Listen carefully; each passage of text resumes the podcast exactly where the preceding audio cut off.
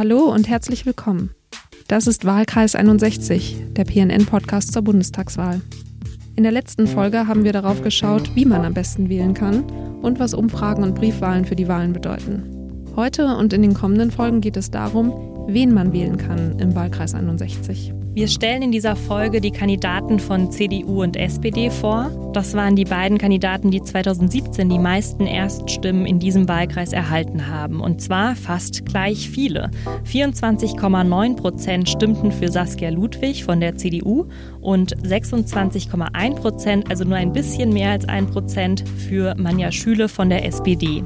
Vier Jahre später tritt Ludwig wieder an. Diesmal ist der SPD-Kandidat Olaf Scholz. Mal schauen, ob die beiden Volksparteien diese Wahl wieder unter sich ausmachen oder ob nicht doch jemand ganz anderes von den PotsdamerInnen gewählt wird.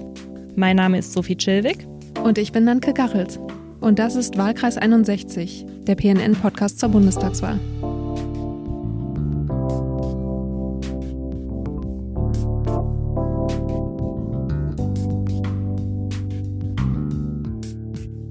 Olaf Scholz hat einen Wahlkreis gesucht und die Brandenburger SPD unter Ministerpräsident Dietmar Woidke hat geschaut, wo es gehen könnte. Und es muss ja ein Wahlkreis nach der Dramaturgie der Sozialdemokraten sein, wo die Aussichten auch groß sind, dass er gewinnt. Es wäre ja schon peinlich, wenn ein Kanzlerkandidat irgendwo antritt und ein miserables Ergebnis bekommt. Da sind die Entscheidungen dann so gefallen, dass Potsdam als geeigneter Wahlkreis ausgewählt wurde. Ja, Olaf Scholz wird wahrgenommen als neu zugezogener Potsdamer, aber glaube ich als jemand, der versucht, hier durchaus die Potsdamer für sich zu begeistern. Ob das gelingt, werden wir am Wahltag sehen. So sehen also meine Kollegen Henry Kramer, Lokalreporter der PNN, und Thorsten Metzner, landespolitischer Korrespondent des Tagesspiegels, den Kanzlerkandidaten. Ein neu zugezogener, der Potsdam als Wahlkreis von seiner Partei bekommen hat. Wie viel Wahres ist an diesem Bild? In dieser Folge wollen wir wissen, welche Antworten er auf die Probleme der Menschen im Wahlkreis 61 hat. Denn hier tritt er als Kandidat an, um das Direktmandat zu bekommen. Wir wollen ihn aber auch als Menschen ein bisschen besser kennenlernen. Wenn man sich Olaf Scholz Lebenslauf so anschaut, wirkt er auf den ersten Blick wie der eines klassischen Berufspolitikers. Eintritt bei den Jusos mit 17 Jahren, Jurastudium und dann einige Jahre als Anwalt für Arbeitsrecht. Ein Feld, das zu seiner Partei, der SPD, passt. Scholz selbst aber betont immer wieder, dass er erst spät zur Politik kam. Erst mit 40 Jahren wurde er Berufspolitiker. Dann aber so richtig. 1998 kam er in den Bundestag. 2001 wurde er Innensenator in Hamburg. Dieses Amt hatte er allerdings nur fünf Monate lang inne. Trotzdem schaffte er es in dieser Zeit, eine ziemlich unrühmliche Regelung zu verabschieden. Die Hamburger Polizei durfte zwangsweise Brechmittel bei Menschen einsetzen, die unter Verdacht auf Drogenhandel standen. Bei der Anwendung dieser Regel starb nach Scholz Amtszeit ein Mensch. Der Europäische Menschengerichtshof kassierte die Regelung. Erste Erfahrungen in der Bundesregierung sammelte Scholz dann zwischen 2007 und 2009 als Arbeits- und Sozialminister in der Großen Koalition. Danach saß er bis 2011 im Bundestag, bis er zum Oberbürgermeister in Hamburg gewählt wurde. Dort war er auch aufgewachsen und hatte in der Hansestadt studiert. Sein Image als kühler Hanseat wird er bis heute nicht los, verweist er doch auch gerne auf seine Erfolge als Hamburger Landesvater. In Hamburg nannte man den Regierenden auch gerne König Olaf. Aus seiner Legislatur bleiben vor allem mehr Wohnungen im Gedächtnis, die den Preisanstieg in Hamburg aber auch nicht so recht verhindern konnten. Außerdem verbarrikadierte er die Stadt zum G20-Gipfel 2017 und wollte linke Protestierende durch Festnahmen davon abhalten, die Verhandlungen zu stören. Die Bilder von brennenden Barrikaden in den Straßen und Schlachten mit der Polizei sind wohl noch vielen im Gedächtnis. Und auch sein Umgang mit der Warburg Bank und ihrem Cum-Ex-Steuerbetrug ist weiter ein Thema, das hört man auch hier in Potsdam immer wieder. Pluspunkt war wohl eher der Umgang der Stadt Hamburg mit der Flüchtlingszuwanderung. Ich habe selbst für ein Forschungsprojekt mehrere Städte besucht und in kaum einer Stadt war die Unterbringung so gut organisiert wie in Hamburg. Hier in Potsdam lebt Scholz seit 2017, zumindest in Teilzeit und seit 2018 in Vollzeit. Seitdem ist er Finanzminister in der Großen Koalition. In der Stadt sieht man ihn privat bislang eher selten. Und auch auf dem Wasser wurde er noch nicht gesichtet. In Hamburg ruderte Scholz nämlich auf der Außenalster und war Mitglied im Ruderverein Alemannia. Dafür joggte er in Potsdam regelmäßig am Wasser entlang und musste sich mit seinen NachbarInnen auseinandersetzen. Scholz Personenschützer verärgerten Teile der Hausgemeinschaft am Alten Markt nämlich so sehr, dass sie der Polizei Hausverbot erteilen wollten. Ein Kompromiss ist in der Zwischenzeit gefunden worden. Und auch sonst versucht Scholz natürlich, die PotsdamerInnen für sich zu gewinnen. Er absolvierte im Wahlkampf sehr viele Termine vor Ort, besuchte Vereine, Initiativen und Unternehmen. Am Rande einer Veranstaltung am Stern haben wir ihn zu den Themen befragt, die die PotsdamerInnen am meisten bewegen und seine Vorlieben als Potsdamer abgefragt. Herr Scholz, wann haben Sie das erste Mal gesagt, ich bin Potsdamer?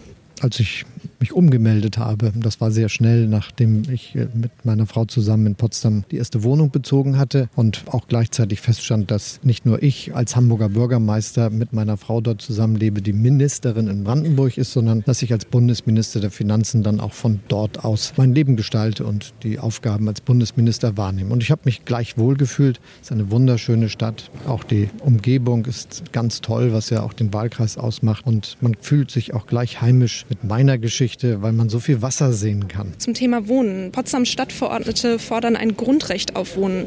Was ist denn Ihr Konzept dafür, dass Wohnen in Potsdam bezahlbar bleibt oder wieder wird für verletzliche Gruppen? Wir müssen dafür Sorge tragen, dass mehr Wohnungen in Deutschland gebaut werden und dann eben auch in Potsdam. Wir haben das auch schon mal geschafft. Wir hatten eine große Mobilisierung. 800.000 Wohnungen sind in einem Jahr gebaut worden, 1973. Jetzt sind wir bei 300.000. Und ich habe es genau ausgerechnet, wenn wir es schaffen, jedes Jahr in Deutschland 400.000 Wohnungen Wohnungen zu bauen, Jahr für Jahr und damit nie wieder aufhören. Dann werden wir es hinbekommen, den Mangel, den wir haben, gerade an so attraktiven Orten wie Potsdam auch zu überwinden. Und natürlich müssen darunter auch immer ganz, ganz viele geförderte Wohnungen sein, Sozialwohnungen. Und was wichtig ist, was hier natürlich eine lange Tradition hat, aber auch in Deutschland insgesamt wichtig ist, ist, dass wir genossenschaftlichen Wohnungsbau haben und kommunalen Wohnungsbau. Bei diesen 400.000 Wohnungen, von denen Sie sprechen, sollen 100.000 vom Bund gefördert werden, steht in Ihrem Wahlprogramm. Warum dieser Anteil? Könnte das noch mehr sein? Das kann noch mehr sein. Bisher werden die Fördermittel, die der Bund bisher bereitstellt, gar nicht abgerufen von den Ländern. Deshalb möchte ich, dass wir uns unterhaken und ein großes Bündnis für das Wohnen schaffen. Das muss die Bundesregierung, die 16 Länder, über 11.000 Gemeinden in Deutschland einschließen, damit alle an einem Strang ziehen, zusammen mit der Wohnungswirtschaft, mit den genossenschaftlichen, kommunalen, den privaten Wohnungsunternehmen, mit der Bauwirtschaft und mit den Mieterinnen und Mietern natürlich. Sowas ist mir schon mal gelungen in einem Land in Deutschland, als ich Regierungschef in Hamburg war.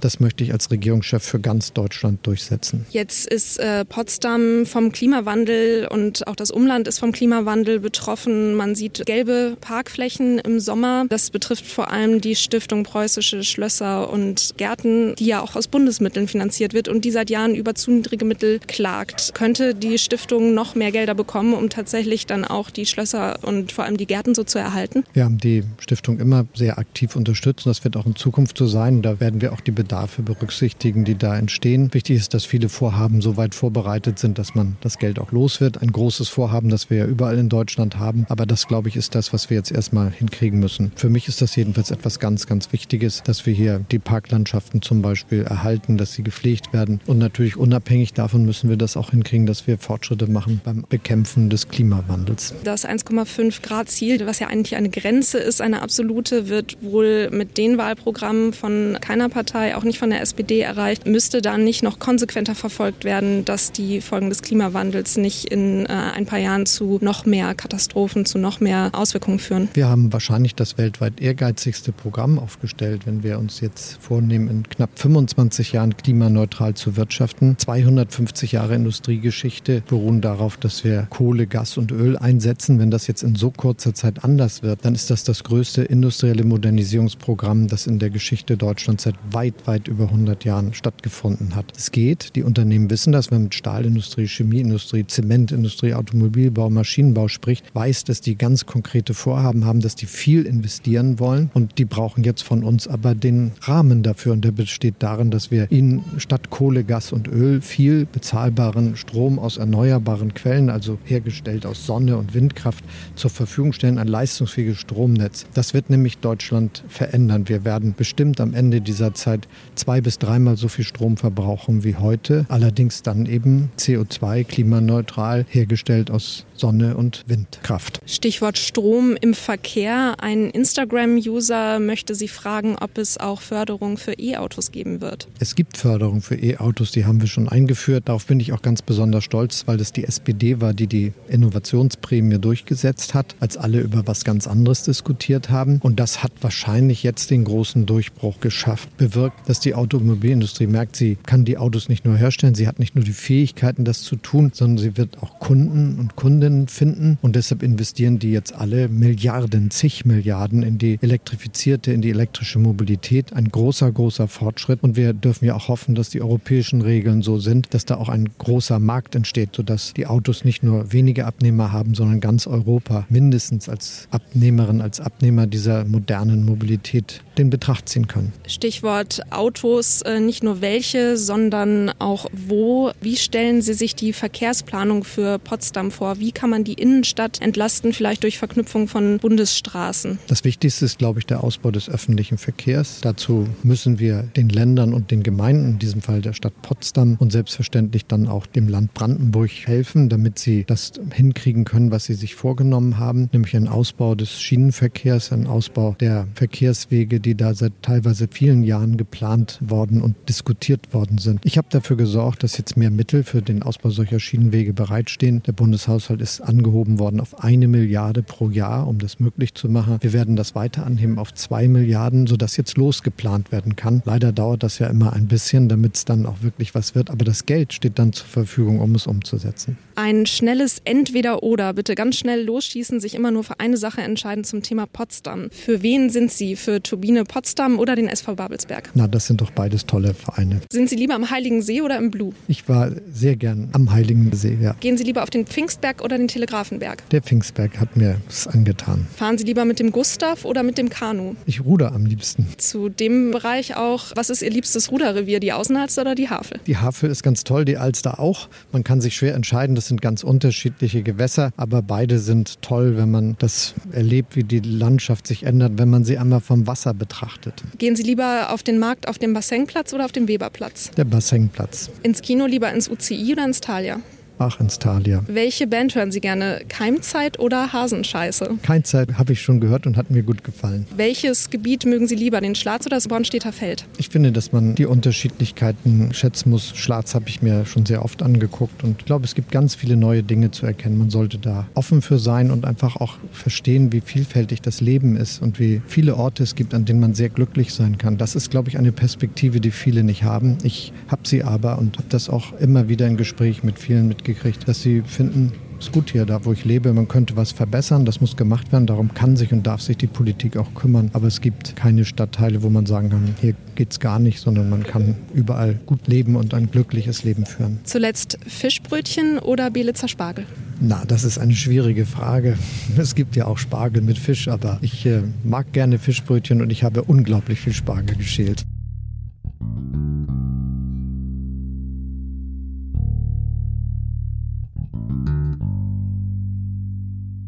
Nach diesem Interview hat Scholz noch ungefähr eine Stunde lang mit BürgerInnen am Stern diskutiert. Und hier zeigte sich mal wieder, Scholz versucht sehr bürgernah zu sein, man merkt ihm aber doch an, dass er eher als Macher von Gesetzen denkt, als als jemand, der von ihnen betroffen ist. Scholz hat ja ohnehin eine eher kühle Ausstrahlung und als er auf den Johannes Kepler Platz kam, bemerkte man ihn kaum. Man bemerkte eher die Personenschützer, die um ihn herumliefen. Und diese eher etwas kühle Ausstrahlung kam dann auch bei den BürgerInnen nicht so gut an.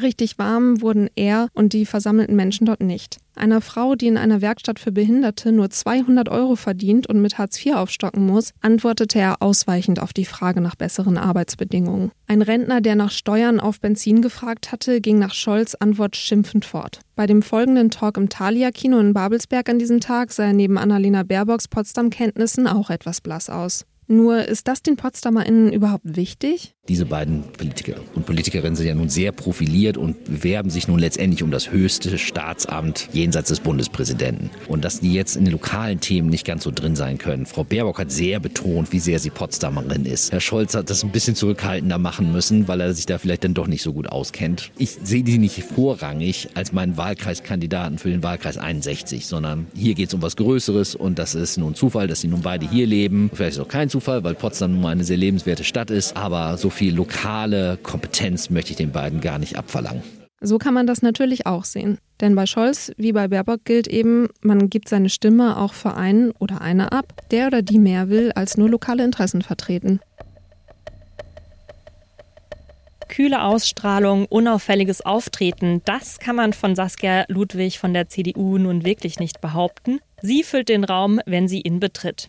Nur ein Prozent hat Saskia Ludwig bei der letzten Bundestagswahl gefehlt, um für den Wahlkreis 61 das Direktmandat zu erhalten.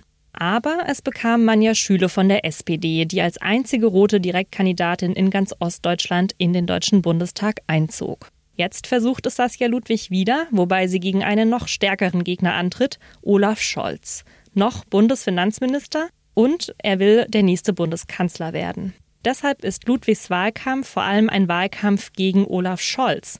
Auf ihren Plakaten lässt sie ein Brötchen mit Spargel belegt sprechen, wir sind keine Hamburger oder Hamburger. Anecken und provozieren, das ist Saskia Ludwigs Stil, aber genauso klare Ansagen. Wo sich viele reiben können, sagt Thorsten Metzner, Tagesspiegel-Landeskorrespondent in Brandenburg. Aber wo es durchaus nicht wenige gibt, die genau dieses authentische und nicht so abgeschliffene eher bevorzugen. Saskia Ludwig wurde am 23. Mai 1968 in Potsdam als Saskia Funk geboren. Sie studierte sozialistische Betriebswirtschaftslehre in Leipzig und nach der Wende Betriebswirtschaft in München. Sie führte zeitweise das Bauunternehmen ihres Vaters, Funk und Co. GmbH, aber Karriere machte sie in der Politik. Seit sie sich Ende der 90er Jahre in der Kommunalpolitik engagierte, hatte sie unterschiedliche Funktionen auf der Kreis- und Landesebene. Vorsitzende des Kreisverbandes Potsdam-Mittelmark, Ortsvorsteherin von Golm, Vorsitzende des CDU-Landesfachausschusses Wirtschaft, finanzpolitische Sprecherin der CDU-Fraktion im Landtag, Vorsitzende der CDU-Landesfraktion und sogar Landesvorsitzende der CDU in Brandenburg, allerdings mit unrühmlichem Ende. Sie musste ihren Rücktritt erklären. Obwohl sie im Dezember 2019 für Michael Stübgen im Bundestag nachrückte, wäre für sie ein Direktmandat von den PotsdamerInnen ein vorläufiger Höhepunkt ihrer Karriere und ein Triumph über ihre Parteikollegen, denen Saskia Ludwig zu unbequem ist. Sie steht für eine konservative CDU, die ihr unter Merkel zu unpatriotisch und zu wenig leistungsorientiert geworden ist.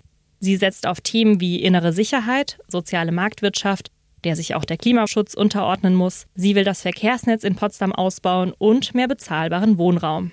Zum Interview mit den PNN im Wiener Café brachte sie ihren Hund Puma mit, dem schnell langweilig wurde und der dann im Auto warten musste. Frau Ludwig, warum sollen die Wählerinnen und Wähler im Wahlkreis 61 Sie als Direktkandidatin mit Ihrer Erststimme wählen? Ich bin hier in Potsdam geboren, in Golm groß geworden, war zwischenzeitlich natürlich auch in Leipzig, in München, in Berlin, bin aber wieder zurück in meine Heimat. Und ich kenne jeden Winkel in diesem Wahlkreis, viele Menschen, viele Sorgen, viele Nöte. Und ich glaube, das ist das Entscheidende, als Abgeordnete hier tätig zu sein und auch ansprechbar zu sein. Das wollen ja Olaf Scholz und Annalena Baerbock auch, die zeigen, wie gut sie diesen Wahlkreis kennen und wie sehr auch die Belange der PotsdamerInnen ihnen ähm, am Herzen liegt. Jetzt treten sie auch viel auf mit eine von hier und so weiter. Aber wenn jetzt nur gebürtige Potsdamer hier was politisch werden können, dann äh, zeugt das jetzt auch nicht von einer weltoffenen Stadt, die ja auch Potsdam sein möchte, so wie ich das verstehe. Also die Potsdamer sind clever genug, diesen Spruch richtig zu verstehen. Eine von hier, eine von hier bedeutet, dass ich mit dem Herzen dabei bin, diesen Wahlkreis nicht als äh, Sprungbrett für eine Karriere benutzen möchte äh, oder auch sogar äh, für die Durchreise selbst. Und äh, das muss man sich bei Olaf Scholz schon fragen. Er äh, war Regierender in Hamburg, hat das immer als seine Heimat bezeichnet und er hätte natürlich ohne Probleme da auch kandidieren können. Und wenn er der Meinung ist, dass dieser Wahlkreis für ihn leichte Beute ist, dann denke ich mal, werden die Potsdamer ihn da schon zeigen, was sie erwarten von einem Abgeordneten. Sie heben sich ja sehr stark von Olaf Scholz ab in Ihrem Wahlkampf. Aber jetzt mal abgesehen von ihm, für was stehen Sie eigentlich? Ich bin ähm, nicht nur Potsdamerin, ähm, sondern ich bin ähm, ja auch viel rumgereist und weil Sie vorhin das Thema Weltoffenheit angesprochen haben, das halte ich für wichtig und mit diesem Blick für die Heimat tätig zu werden, gerade auch für die äh, regionalen Anliegen, finde ich wahnsinnig wichtig, dass man unterschiedlichen Blickwinkel hat. Wenn Sie fragen, wofür ich stehe, ich stehe ganz klar dafür, dass Sie Ihre eigenen Entscheidungen treffen können. Um es zusammenzufassen, für Freiheit, Eigenverantwortung. Und das ist mir sehr, sehr wichtig. Und soziale Marktwirtschaft, die leider von allen Seiten momentan angegriffen wird die ich aber für absolut notwendig halte für unsere Demokratie und auch für unsere Freiheit. Also das sind Dinge, wofür ich stehe. Dann wollen wir jetzt mal auf die Inhalte ein bisschen schauen, beziehungsweise auf die großen Herausforderungen, die ja jetzt nicht nur Potsdamer und Potsdamerinnen in Zukunft ähm, bevorstehen, sondern ganz Deutschland, die ganze Welt. Ich spreche den Klimawandel an. Ähm, wie würden Sie sich denn als Abgeordnete im Bundestag dafür einsetzen, dass die Auswirkungen des Klimawandels hier in der Stadt nicht mehr so stark zu spüren sind? Also äh, da muss man gar nicht im Bundestag gucken. Ich bin ja auch im Ortsbeirat Golm tätig und wir haben vor zwei Jahren dort schon einen Maßnahmenplan Grün für Golm verabschiedet auf meine Initiative hin. Und die Stadt Potsdam kann sehr, sehr viel tun dazu. Grünes Bauen ist ein Thema, wenn neu gebaut wird, dass ich eben auch mit grünen Wänden und grünen Dächern arbeite dass äh, wenn Radwege gemacht werden, wir versuchen so innovativ wie möglich zu sein und diese Radwege mit äh, Solarpanelen, da gibt es ja ganz tolle innovative Konzepte. Die Radwege mit Solarpanelen? Ja, also nicht die, da sind keine Solarpaneele drauf, aber Radwege, die sozusagen von unten sich auch erwärmen, ja, damit es eben auch im Winter eisfrei ist, damit ich Radfahren kann. Wir haben äh, beantragt, und auch das kann Potsdam machen, dass Ausgleichsmaßnahmen, die stattfinden müssen, wenn gebaut wird, auch da stattfinden, wo gebaut wird. Das halte ich für sehr, sehr wichtig. Und so kann die Stadt sehr, sehr viel tun. Weiter geht es mit dem ÖPNV. Also die WIP, wenn sie umstellen würde auf synthetische Kraftstoffe zum Beispiel, könnten wir auch von heute auf morgen 40 Prozent CO2 einsparen. Das sind alles Maßnahmen, da muss ich gar nicht in den Bundestag gucken. Das können wir hier auf kommunaler Ebene tun. Genau, aber was wollen Sie als Bundestagsabgeordnete Monate dafür tun?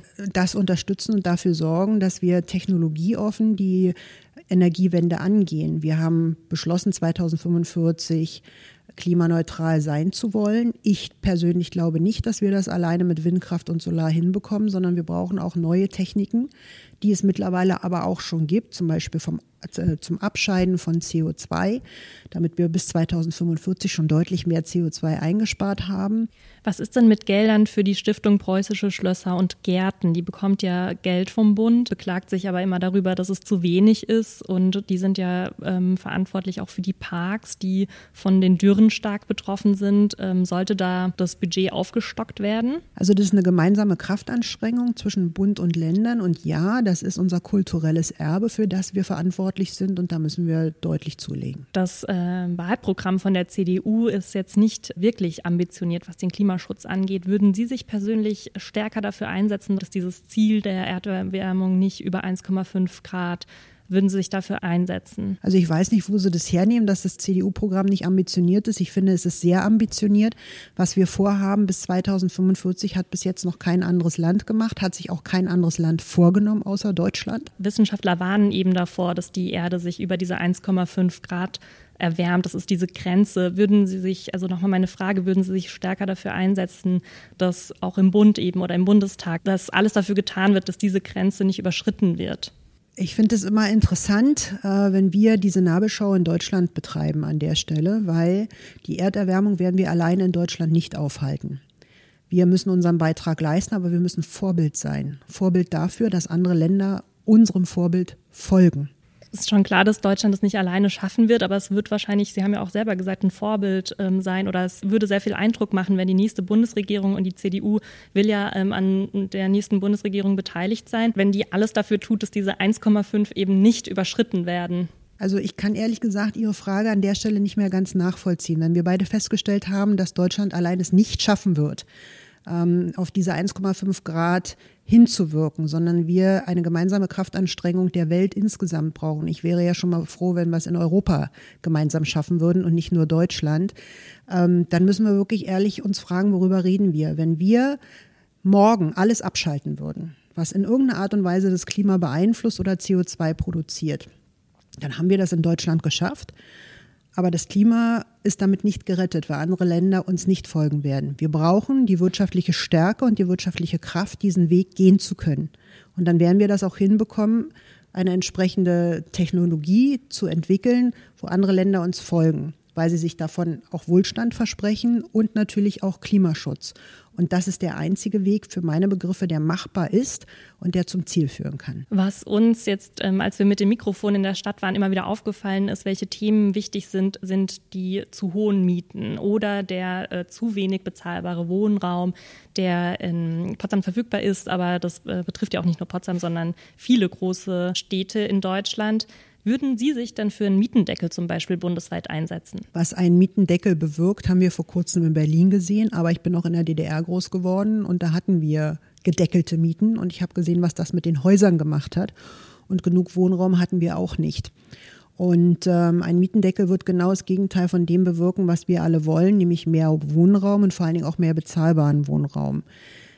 Ich habe eher das Gefühl, dass viele Maßnahmen der letzten Jahre auch dazu geführt haben, dass schlichtweg weniger gebaut wurde und weniger investiert wurde. Und da müssen wir einfach die Bremsklötze lösen.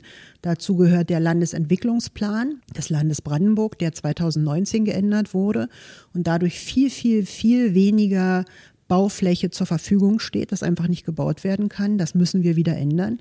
Wir können nachverdichten, wo die Stadt Potsdam sagt, nein, das wollen wir nicht. Wir haben Gemeinden, die 2003 eingemeindet wurden. Und äh, das sieht die Stadt Potsdam äußerst skeptisch, wenn zum Beispiel eine Familie, wo die Tochter zurückkommt und da das Häuschen bauen will, jetzt plötzlich ein Häuschen bauen möchte. Das dürfen sie nicht, weil sie der Meinung sind, ähm, das äh, möchten sie als Außenbereich weiterhin definieren. Und es würde aber gut reinpassen. Und ich glaube, da gibt es eine Menge Bremsklötze zu lösen. Ein großes äh, Problem von Potsdam ist auch der Stau in der Innenstadt. Wie stellen Sie sich denn die Verkehrswende für Potsdam vor? Wir müssen selbstverständlich viel stärker den ÖPNV ausbauen. Ähm, über eine Taktverdichtung, was den RE betrifft, äh, haben wir schon diskutiert. Wir sind sehr froh, dass wir jetzt eine Anbindung nach Spandau bekommen, aber trotzdem ist äh, der Takt nach Berlin rein ausgedünnt worden. Das muss wieder geändert werden, auch der Studenten wegen. Aber wir müssen auch endlich über kreative Lösungen nachdenken. Wir können ja nicht äh, unendlich neue Straßen bauen. Das funktioniert ja hier nicht. Umgehungsstraße ist in Potsdam auch schwierig. Aber es gibt auch kreative Modelle und Ansätze. Und ich würde mir wünschen, dass man dort mehr Mut fasst und zumindest Machbarkeitsstudien unabhängig machen lässt. Was ist denn eine, eine kreative Zum Beispiel eine Seilbahn. Also ähm, Seilbahnprojekte werden in ganz Deutschland mittlerweile diskutiert, weil sie schnell umsetzbar sind, weil sie ökologisch wirklich Sinn machen, viele Menschen transportieren können ähm, und auch schnell gebaut werden können. Also eine Seilbahn über Potsdam. Ja, ob es direkt über Potsdam Innenstadt sein muss, weiß ich nicht. Aber wir reden über den Potsdamer Norden. Wir wissen nicht, wie wir Krampnitz anbinden wollen, weil wir da eine Brücke haben.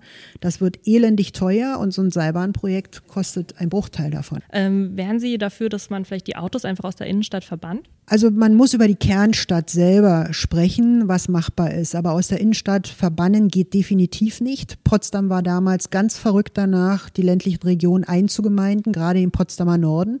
Und da haben wir nicht nur junge Familien zu sitzen, sondern auch ältere, die ihr Auto brauchen, um damit auch zum Arzt zu kommen. Das sind alles Sachen, die mitgedacht werden müssen. Und da kann ich nicht einfach sagen, ich verbanne die Autos komplett aus Potsdam.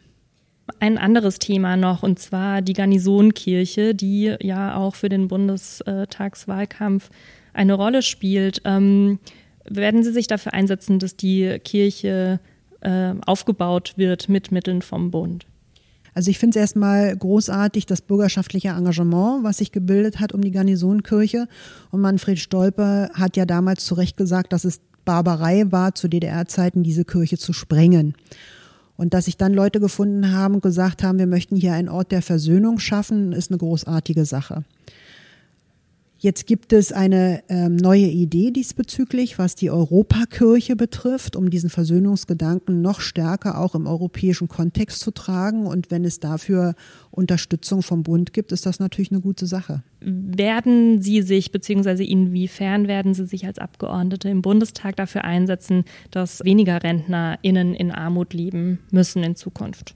Also es gibt eine Grundrente, die ist eingeführt und beschlossen. Ist die ausreichend Ihrer Ansicht naja, nach? Die Frage ist immer, was ist ausreichend? Also diese Diskussion, glaube ich, kann man immer führen zu jedem Zeitpunkt.